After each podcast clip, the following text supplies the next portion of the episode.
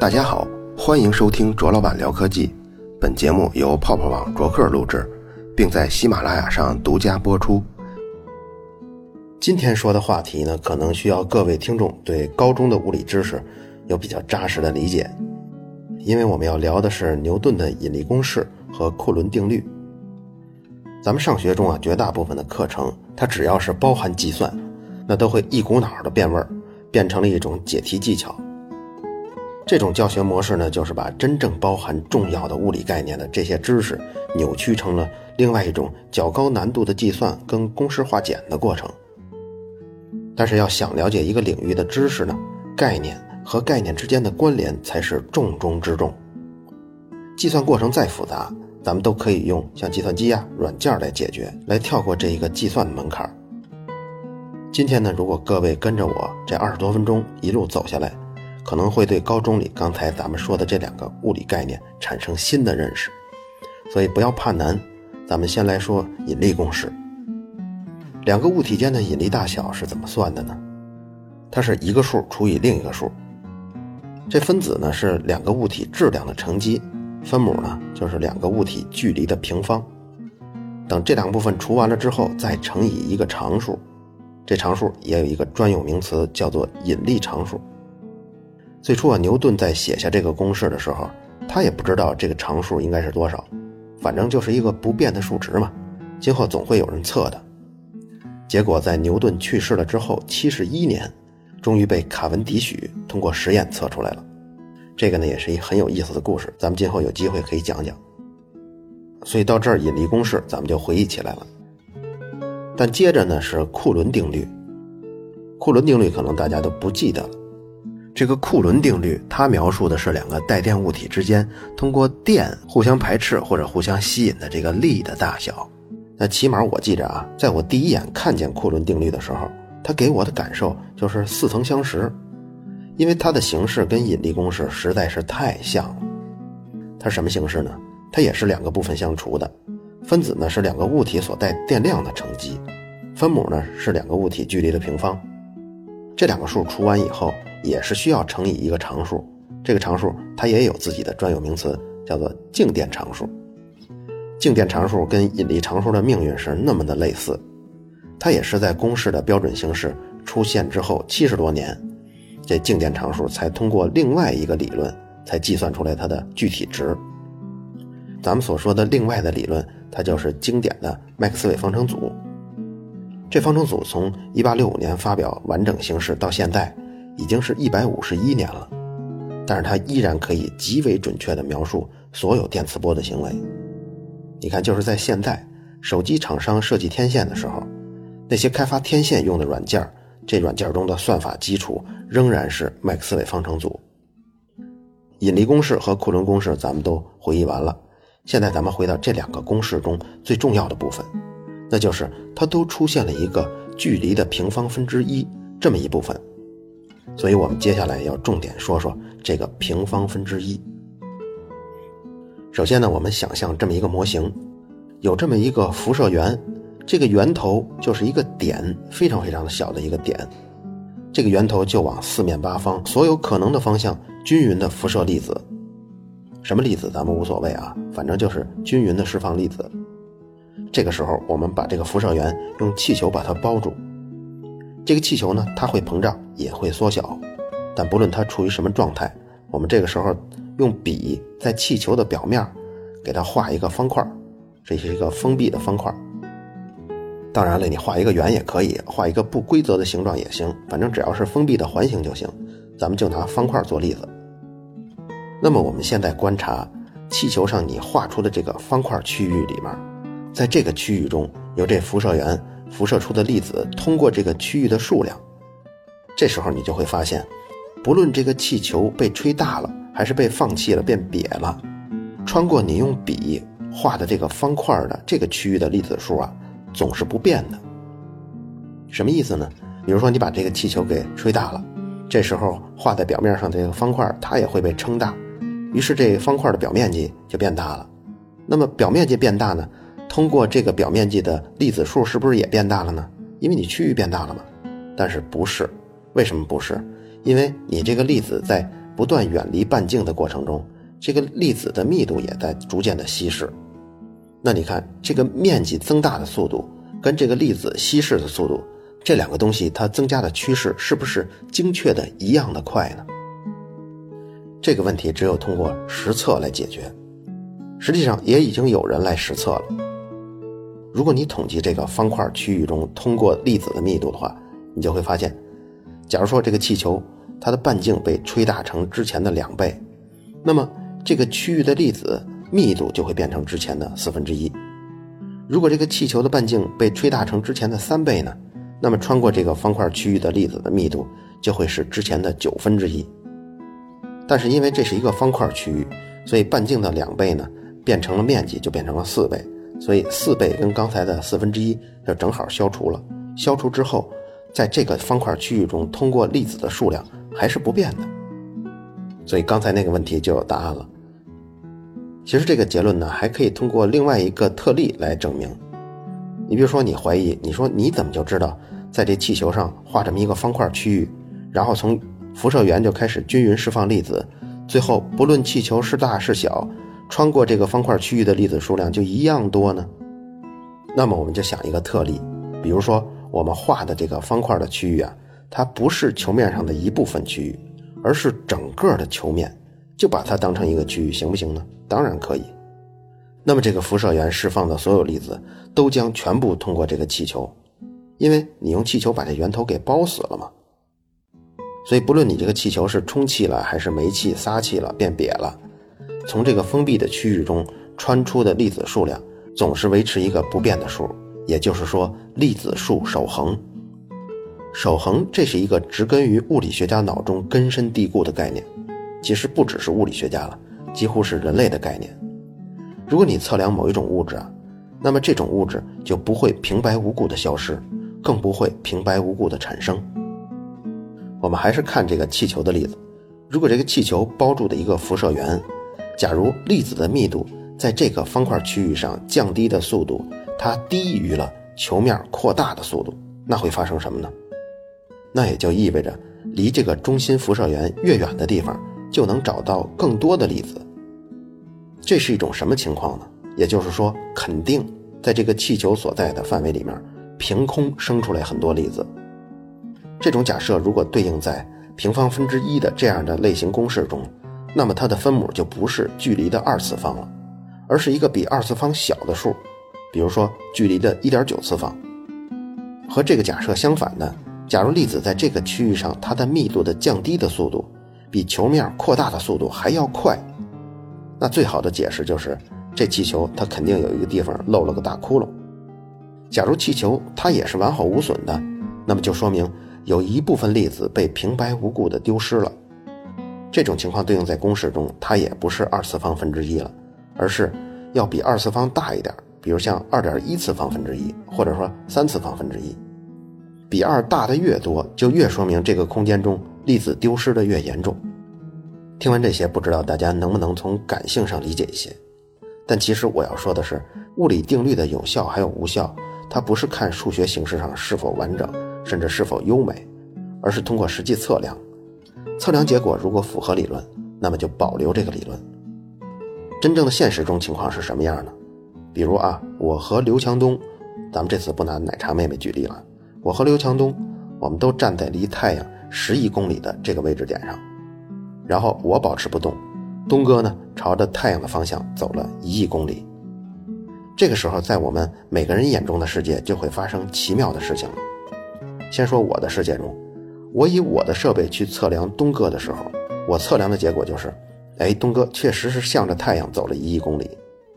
但是在这种条件下，东哥如果用同样的设备和同样的方法去测量他自己走过的距离，就会发现他自己走了一点二亿公里。你说奇怪不奇怪？而且东哥假如说自己按照匀速往太阳前进，他确实是尽最大努力保持着匀速，但是从我的世界来看过去。东哥向太阳前进的速度啊，却是越来越慢的。我刚刚举例的这个数值啊是比较夸张的。你看，我刚才举的是我看东哥走了一亿公里，东哥自己量是走了一点二亿公里，但实际上相对论效应计算出的值跟牛顿定律算出来的这个值啊，虽然有一个差值，但是不会相差百分之二十这么多。但即使再小，这个偏差也是根本性的区别，它是两套理论最本质的不同。如果按这么说，引力公式中平方反比的规律就不应该是平方了吧？起码要比二次方大一点才是，哪怕是二点零零零零零零一次方呢？所以牛顿定律中，甚至包括是库伦定律中的距离的二次方分之一，是不是也要跟着一起变成二点零零零零零一次方分之一了呢？这个问题咱们往后稍稍放一下，先来说说为什么离太阳近的人测量的距离和远离太阳的人测量的距离是不一样的。这就是因为在广义相对论中，空间的度规变化了。度规这个词，如果您春节期间把庞加莱猜想的故事听过的话，会知道，度规可以理解为在你的世界中，一米的长度和在我的世界中一米的长度是不一样的。太阳附近的空间因为被扭曲了，所以和远离太阳的地方比起来啊，同样刻度的尺子，它的长度是不同的。那么现在我们假设平方反比公式它不是必须的，就是这个二次方分之一啊，它不一定是二次方。这个距离的平方是可以变化为二点零零零零零一次方的，这样调整之后，我们计算出太阳对水星的引力呢，就可以和实测值更加接近了。我们可以这样处理吗？不行的，这样做会触碰到更加根基的内容，这个根基就是整个物理大厦的骨架，那就是量纲。可能中学呀，有些老师就会提到这个词了。那什么是量纲呢？其实你可以不规范的理解为单位，比如速度的单位是什么呢？它是这么定义的：是单位时间中通过的距离，所以速度的量纲就是米每秒。所有的物理量都可以用七个基本量来表示它们的量纲。这七个基本量呢，大家在高中的时候应该都背过，还做过不少选择题呢。那就是长度、质量、时间、电流、温度、物质的量、光强度。这七个基本量，任何一个物理量的量纲都可以表示为以上这七个基本量的组合。也就是说，任何一个物理量的量纲都可以用长度的几次方乘以质量的几次方乘以时间的几次方乘以电流的几次方乘以温度的几次方乘以物质的量的几次方再乘以光强度的几次方。啊，这么长。那最简单的例子呢，咱们举一个速度吧。速度就是长度的一次方。乘以时间的负一次方，然后再乘以剩下那五个量的每个量的零次方，因为零次方就是都乘以一了。这是最简单的一个速度。我们再举一个比较复杂的物理量呢，比如像热导率，那它的量纲就是长度的一次方乘以质量的一次方，再乘以时间的负三次方，再乘以温度的负一次方。咱们举例来说，重力加速度的量纲是米每秒方。但是如果按照刚刚咱们的假设，咱们不再坚守距离的二次方分之一，所有和这个相关的定律中这二次方，比如说它变成二点一了，那么对于重力加速度的量纲来说，你计算一下就会发现，它重力加速度的量纲会变成米的零点九次方每秒方，而不是米每秒方。好了，这下坏菜了，米的零点九次方，这是一个什么东西呢？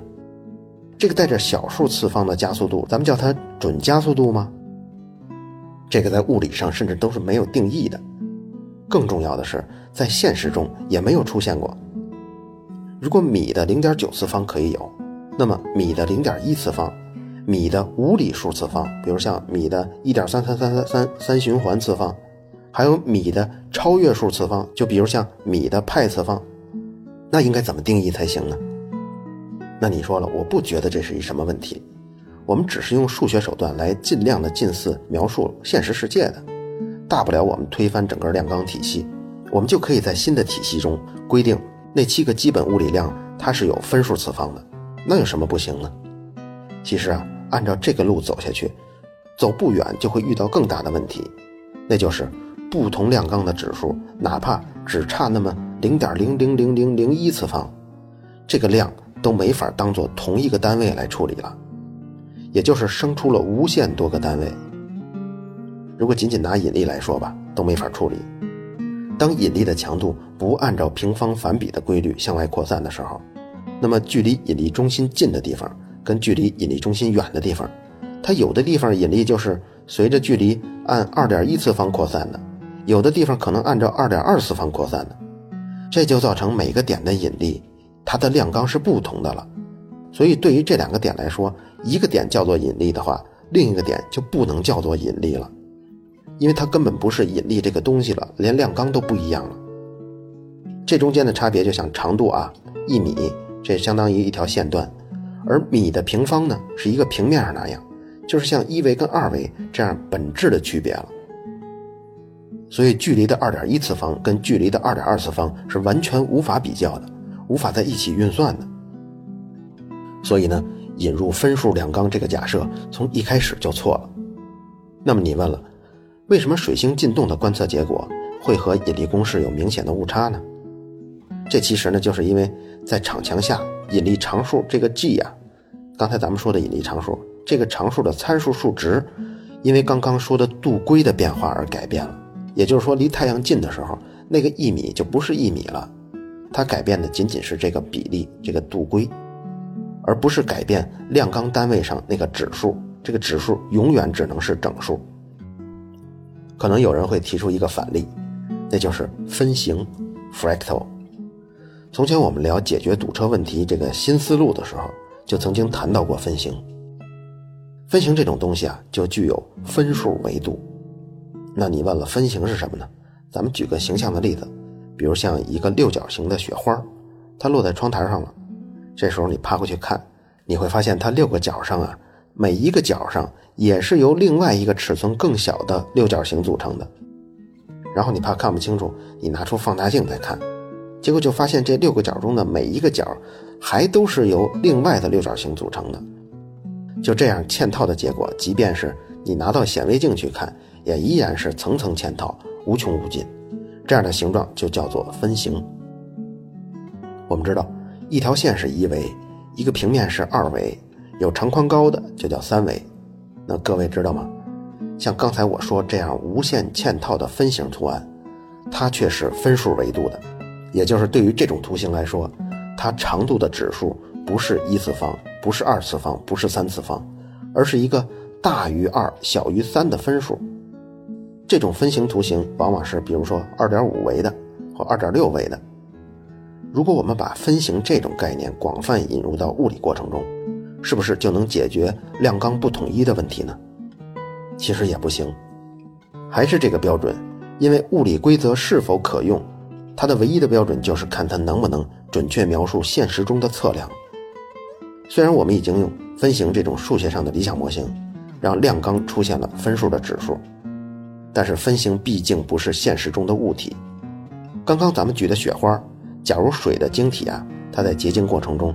真的就是这么如此的完美，没有瑕疵。那么我们用显微镜看，它确实是可以看到一层一层的嵌套。但是，比如说到了二十次的嵌套之后，雪花它毕竟是由一个一个的水分子组成的。到了最小的分子原子的这个层级，或者说到了第二十一次嵌套的时候，这个嵌套的结构就会终止了。也就是说，现实世界中拥有分形结构的物体。只是和数学概念中的分形非常近似而已。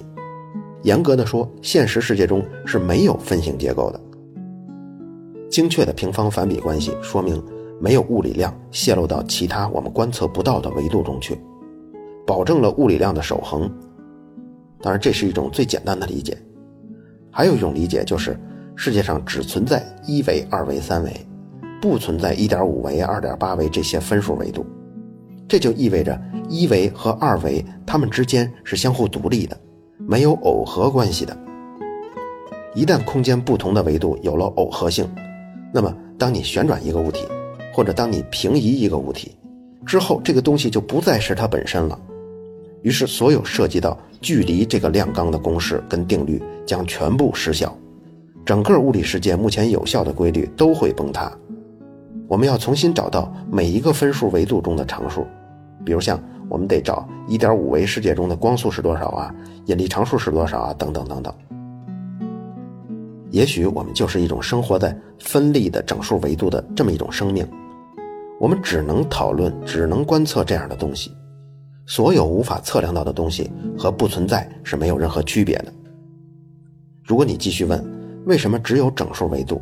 量纲中这七个标准的物理量，它的指数为什么也必须是整数呢？那么这就问到了根源，就是说科学可以解答的极限。我们开展一切研究最初的最初，就是因为我们作为人这个物种，在主观上鲜艳地认可了一些概念的正确性。这些概念是我们观察理解最最基础的极限了，没有比它再低的基础了。这期关于引力和库伦定律这个高中就接触到的内容呢，讨论就到此为止。但后面呢还有一部分是具体知识，咱们可喜可贺又接到一个说好话的任务，那就是著名的米其林轮胎和它所具备的全能表现。之所以说到轮胎呢，就是因为。轮胎的摩擦力都来源于我们刚刚说到的引力。平方反比精确等于二，就保证了这个世界还是我们看到的样子，保证了汽车还可以正常的行驶。哪怕这个世界的反比平方定律从精确的等于二变成了二点零零零零零零一，世界都会变得大不相同。而不论是开车、玩车、改车，听众们都会或多或少地关注到轮胎的性能。换轮胎的时候，各位也会注意到米其林轮胎，它价位啊都是比较高的。好货不便宜的道理也在于它的全能表现。所谓全能表现呢，就是综合性能出色，而不是某一个性能出色而其他的性能被妥协了。米其林全能表现由八种动物来命名，比如像舒适云形容轮胎的减震性能好，开车的时候感受不到强烈的颠簸；肩胛膝形容轮胎抗撞击性能好，坚固耐用。安全爪和抓地兽形容轮胎抓地力好，即使在湿滑的路面上也不会打滑。静音兔形容车辆行驶中胎噪小。其实轮胎的花纹设计对这一项的影响是非常大的，咱们之后来细说。除此之外，还有敏行蛇形容车辆操控好，耐力龟形容轮胎里程长，省油宝形容节油这些特性。而这八个特性并不是指八种型号的轮胎。而是米其林的每一条轮胎都在这八点上做到了尽量全面。大家可以发现，其中有一些特性是互斥的。比如说，你要想抓地力好，那就要牺牲省油这个特性。特别硬的胎虽然很耐磨，但是抓地力却不太理想。米其林是在承认这些互斥特性的影响下，通过橡胶配方、技术、花纹等设计，尽量把八项优势做得更均衡。所以这期节目中，我推荐全能表现的米其林。刚刚提到的轮胎花纹设计对抓地力跟轮胎噪音的影响很大，这个广告的知识点就落在轮胎的噪音是怎么控制的。由于胎面是橡胶，富有弹性，它在接触地面的一刹那，轮胎沟槽内的一部分空气会突然高速的从槽里头排出，这是一种类似喷射的噪音，强度比较大。但在轮胎离开地面的时候，沟槽又会恢复到原来的形状。沟槽内的空气压力突然会变小，周围的空气会急速地补充到这个腔体之内，又会产生噪音。不过这个阶段的噪音就类似于“呼”的一声，就像捏瘪了的瓶子突然一松手吸入空气的声音。凹槽中空气被挤压排出，跟被吸入的过程有个专有的名词，叫做泵浦效应。普通汽车轮胎噪音就是这样通过花纹的沟槽产生的。那么你说，假如？花纹少一些，或者是极端情况下，像 F1 赛车那样光滑的胎面，会不会就没有噪音了呢？也不是的。像 F1 赛车在高质量的铺装道路上跑的时候，如果路面是干燥的，其实采用光面胎的抓地力是远好于带花纹的轮胎。但是我们还可以在现在的 F1 比赛中看到，它车轮上是有几道沟的，那就是因为国际汽联为了车手安全，特地限制了过弯速度。才强制要求车队加上的，否则 F1 赛车过弯的时候速度还可以更高呢。F1 还有很多类似的条款是专门用来限制车速而定的，咱们就不在这儿具体展开了。说回光滑的胎面的胎噪吧，因为这胎面不是完全光滑嘛，但是路面它其实也存在坑点或者是小沙粒的，所以轮胎滚在上面以后，一样会产生一些空腔，而且空腔的大小和出现的位置还是随机的。所以一样会排出空气，吸入空气。不过因为这些因素啊是来自随机事件，这种吸入跟排出啊，这种调儿有高有低，所以总体上听上去呢是类似背景噪音的那种沙沙声。除了泵浦产生的噪音以外，轮胎花纹块撞击路面的撞击声也是一个因素。这个声音就类似于我们用橡胶拍打地面的声音。还有一种轮胎滚动时对空气扰动跟切割风流产生的扰流的声音，这种声音呢在低速行驶的时候比较弱。刚才所说的这些因素加在一起，就是主要的噪音来源了。那么轮胎企业是怎么减少噪音的呢？有这么几个准则是通用的。首先就是花纹块发出的声音只和花纹块的面积有关，和它的形状没关系。花纹块就是轮胎花纹中那些凸出来的部分。第二个准则呢，就是花纹沟槽发出的声音只和沟槽的长度、宽度、走向有关系，跟沟槽的深度基本无关。在这些通用的准则下，轮胎花纹不论是单块的，还是几块组成一组，然后几组再重复出现的，它们在每一层级上的长度比最好能维持一个无理数，比如像比值是根号二啊、根号三啊这样的数。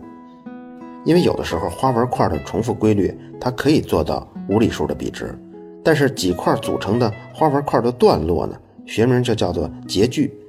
这在段落上，这个比值又难以同时保持是无理数了。那么退而求其次，也要首先选择素数。什么叫素数呢？就是除了一跟它本身都不能整除它的。如果这些花纹块的模式，它重复长度出现了整数的比例，这个时候噪音是最明显的。这里的原因，简单来说，就是因为整数比会造成同频率振动的叠加，这样叠加呢，让波峰更高，让波谷更低。最后听起来就会是在某一个频率附近出现很大的声，而采用了无理数比的花纹块，在高速转动的时候，它产生的胎噪啊，就是这个声音振动的总能量，也许和咱们之前刚才说的整数比那个花纹的轮胎，它是一样多的能量，但是因为花纹块长度的比例是无理数，所以无法形成共振，这个振幅更加分散在各个频率点上，所以听上去就更像背景噪音那种沙沙声了。而不会像之前那种轮胎有那个尖锐的在某一个频率附近的明显的噪音。关于轮胎降噪的设计原理还有很多细节，你甚至会发现这些设计有那么一点 DNA 序列的意思。我呢也把一些典型的轮胎降噪设计案例放在了微信公众号里面。如果您想更直观的看到花纹的无理数比、素数比、整数比是什么样，可以在微信公众号“卓老板聊科技”中。回复这期的编号一百四十四，或者是米其林三个字。好了，以上就是本期卓老板聊科技。如果您对本期节目非常认可，也可以在收听界面的最下方为我打赏。